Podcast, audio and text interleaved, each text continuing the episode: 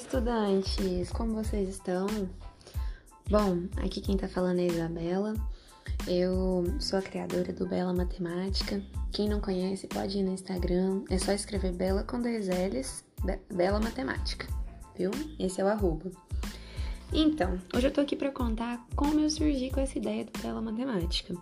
Que muita gente me pergunta, é, de onde surgiu a ideia, por que, que você começou, que não sei se vocês sabem, a maioria aqui provavelmente não deve saber porque não me conhece pessoalmente. É, eu sou formada em contabilidade, mas atualmente tô dando aulas de matemática. Então, vou explicar como tudo isso começou. Então, vamos voltar lá do começo da minha história. É, eu sempre fui uma pessoa que gostou muito de números, sempre me dei muito bem, sempre tive um raciocínio lógico muito bom. Então, a aula de matemática para mim era um sucesso. Mas não basta só gostar de raciocínio lógico, só gostar de ler dessas coisas. É, eu sempre fui fã de fazer enigma, de fazer desafios daquelas de revista, sudoku, caça-palavra, aqueles enigmas da revista Recreio, sempre adorei. E isso ajuda muito, né, a desenvolver bastante o raciocínio lógico. E só que só isso, né, não basta para poder você querer ser professor de matemática. Então, o que, que aconteceu no decorrer da minha vida? Eu sempre tive muitos colegas que tinham dificuldade em matemática, o que na verdade acho que é a maioria da população. Inclusive, é, tem alguns dados aqui do quarto indicador nacional de alfabetismo funcional, que foi feito junto com a ONG Ação Educa Educativa e quem lançou esses dados foi o Instituto Paulo Montenegro. Então eu vou dar uma lida aqui nos dados para vocês, para poder a gente pautar a nossa conversa. É, 77% da população não consegue resolver questões que tenha que fazer mais de uma conta, mais de um passo. É, não consegue ler mapas, nem tabelas, nem gráficos. 29% da população só consegue ler preço, número de telefone, calendário e ver as horas. E o resto não sabe fazer. É, 46% da população consegue ler números mais complexos, como mil, bilhão, trilhão, essas coisas, mas não sabem fazer as contas com isso. E não sabem fazer contas com mais passos. Então, são números imensos. A gente tem uma média de 2 a 3% de analfabetismo matemático no país. Então, é, isso é muito grave se for pensar que tudo na nossa vida envolve matemática. Você vai comprar uma roupa, você precisa fazer uma conta de troco. Às vezes, é, se você tiver uma loja e aí você tem que dividir comissão, você tem que aprender a aplicar porcentagem, desconto, né? Ah, vou subir o preço, quanto que subiu? Então, para você ser um bom profissional hoje em dia, você tem que dominar a matemática. É bem importante. Então, o que, que foi acontecendo? Sempre gostei muito e sempre gostei de ensinar os colegas chegava perto da prova, sentava aquele bando de colegas assim perto, me ajuda com essa questão. E aí eu sempre ia na maior calma, tudo. E aí eu fui descobrindo que eu tinha facilidade em ensinar é, várias coisas. Então, me ajudava inclusive a estudar. Que nem tudo na época, é, na verdade até hoje, nem tudo a gente sabe, né? Mas sempre fui muito assim, ah, não sei fazer isso, então vou pesquisar. Aí eu ia, pesquisava e conseguia ajudar a pessoa. Porque muitas vezes as pessoas não entendem as coisas, não é nem por não entender, mas por não querer procurar saber. Como matemática não é um, assunto que as pessoas se interessam tanto assim, é, principalmente porque a maioria não tem esse raciocínio lógico simples, então demora um pouquinho mais, e tudo que a gente demora um pouco mais para pegar, parece que a gente gosta menos, né? Então, acabava que o pessoal não tinha esse Ai, nossa, vou pesquisar. Na verdade, já olhava e falava assim: ai, nem quero saber. Porque, né? Acho que eu não vou usar isso. E o que, que acontecia? O pessoal chegava no ensino médio, tendo pulado algumas matérias antes, né? Quando eram mais novos. E aí chegava no ensino médio, às vezes, sem saber uma continha básica de multiplicação, de divisão, entendeu? Então, isso acabava ajudando a. Ajudando não, né? Atrapalhando para que eles desenvolvessem os próximos passos, né? E na escola o que mais tem são contas com muitos passos. Nunca é só bater o olho e fazer uma conta. Bem raro quando isso acontece. Hoje em dia se cobram é, questões multidisciplinares, né? Aí então tem que ficar bem atento. Então eu ajudava o pessoal, às vezes a gente é, eu explicava de novo como fazer uma divisão, como fazer uma multiplicação. Nossa, mas isso tem que fazer, explicava os passos. E aí eu fui vendo que era interessante ensinar e que eu achava legal e que na hora que a pessoa tirava uma nota boa, ela vinha: "Nossa, Isa, muito obrigada". E aí eu ficava muito feliz. Então que eu consegui ajudar alguém, né, a ir bem na escola. E isso sempre foi gratificante. É, no decorrer da minha vida eu fui destaque em matemática em alguns. É, em quatro Olimpíadas de Matemática, fui medalhista, duas vezes de prata, duas vezes de bronze. E quando você é medalhista da Olimpíada de Matemática, você ganha um curso de iniciação científica júnior, que é disponibilizado pela OBMEP. Então, o meu curso de matemática até hoje é o curso que eu tenho lá. Tenho também é, algumas outras matérias em que eu estudei por fora, né? Eu já comecei a fazer, inclusive, uma pós-graduação relacionada à matemática, à física, mas eu tive que dar uma pausa. É, nesse momento eu tô fazendo pós-graduação em docência no ensino superior. Então eu tô dando aulas. É, como vocês atualmente, é, utilizando desses cursos. Em breve pretendo fazer aí a minha tão sonhada licenciatura em matemática para poder realmente fazer o melhor que eu puder. Enfim, vamos chegar onde que eu comecei com o Bela. Eu dou aula particular há mais ou menos uns três anos que eu comecei a oferecer as aulas particulares, porque eu comecei a pensar, é, eu tô dando aula pra um monte de gente aí de graça. que eu não gostasse de dar aulas para as pessoas, assim, para ajudar e tudo mais.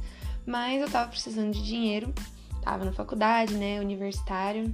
Vida de universitário não é fácil. Então, eu comecei a pensar que talvez fosse interessante cobrar por hora e oferecer esse serviço para outras pessoas.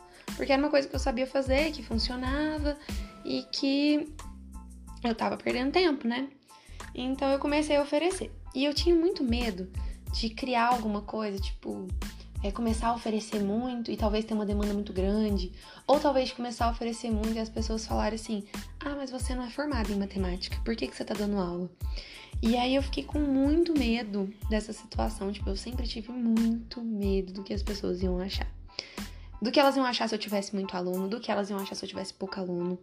E eu ficava, nossa, preocupadíssima com isso. E nesses últimos tempos eu comecei a pensar: olha, não sou formada em matemática, mas posso oferecer o serviço de estudo.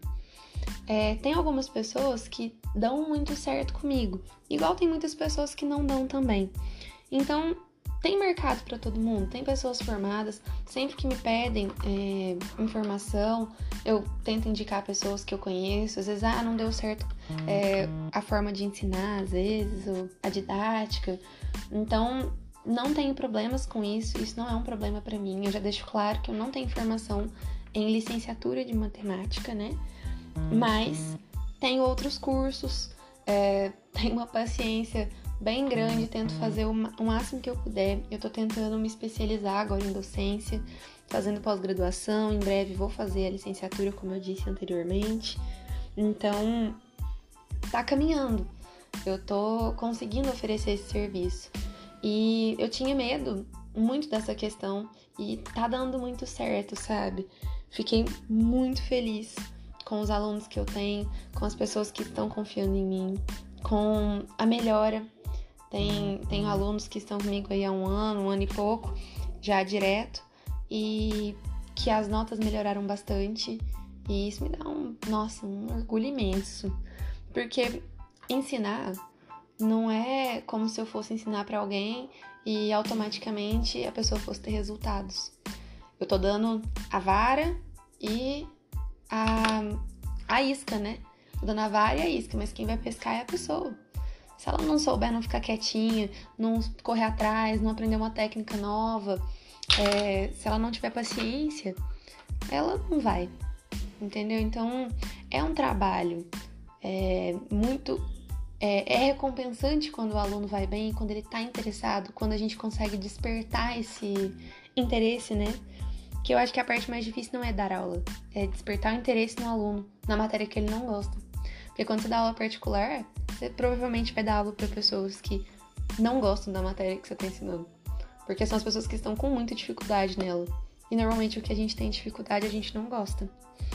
Então, mais ou menos no início de novembro, finalzinho de outubro ali, é, eu convidei a minha cunhada. Primeiro eu convidei o meu irmão para poder me ajudar com a, a, Bela Matemática, que foi uma ideia de criar uma página no Instagram para poder chamar atenção, né, para poder começar realmente a abrir um espaço aí para o meu trabalho. Então, eu convidei meu irmão, ele falou assim: não, a minha namorada, é, ela se dá melhor com isso tudo mais. E eu falei: ah, realmente. Convidei ela, ela abraçou a causa. Minha cunhada maravilhosa, a Laura, ainda vai aparecer em algum podcast aqui com a gente. É, ela se empolgou na hora, na hora que eu chamei ela, ela já criou um e-mail, já abriu um Instagram, já tinha trocentos posts para poder a gente fazer, já combinou os posts para poder eles ficarem aquela, fazer aquela fileirinha do Instagram. E ela que cuida da página do Bela. Muito raramente eu posto alguma coisa, algum story. Eu acompanho os conteúdos, ela me manda, eu aprovo e aí ela posta. Mas postar mesmo essa parte não é comigo. Eu sou realmente a menina das planilhas. A menina da, dos templates é a Laura. Então, a gente tá aí desde 4 de novembro de 2020. Já vão fazer cinco meses que a gente tá com o post, com o Instagram. E tem fluído muito bem. Nossa, tô assim, orgulhosíssima desse trabalho. Espero que em breve tenham mais pessoas que sigam, porque atualmente a gente tá com 331 seguidores. Ah, eu tinha olhado há uns dias atrás, estava 331 seguidores. Bom, é muito gratificante pensar que eu tenho um Instagram que começou só há cinco meses, é de uma, um conteúdo que as pessoas não curtem muito, né? Tipo, matemática, como eu disse, é, como a própria pesquisa aí de campo disse, do Instituto Paulo Montenegro, é, a maior parte da população não gosta, não se dá bem. 77% da população tem dificuldade em resolver contas simples. Então, simples não, né? Com mais de um passo. Mas muitas vezes não são contas muito complexas. Então, é muito feliz. Eu tô realmente muito grata e gostaria de agradecer a todo mundo que ouviu até aqui, que ouviu um pouquinho da história. Quem puder seguir lá no Instagram, quem puder dar uma força para a gente continuar esse trabalho e pode dar, mandar um feedback, falar assim, ah, quero matéria X, quero explica como que faz tal coisa, é, posta um vídeo, posta um rios. Gente, pode pedir, a gente vai fazer, a gente tá tentando fazer o máximo que conseguir.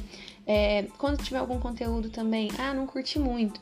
Conta pra gente que você não curtiu muito, porque a gente recebe muito bem é, esse tipo de feedback. Porque são os feedbacks de vocês, é o que o, o telespectador tá, tá achando, né? E a gente precisa de que vocês estejam gostando dos conteúdos.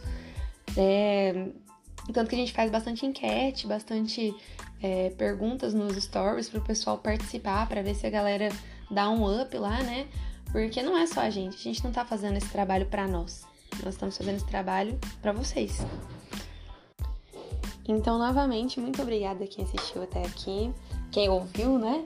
E espero muito que essa nova onda de podcasts que a gente está começando, ela vá longe e que vocês gostem.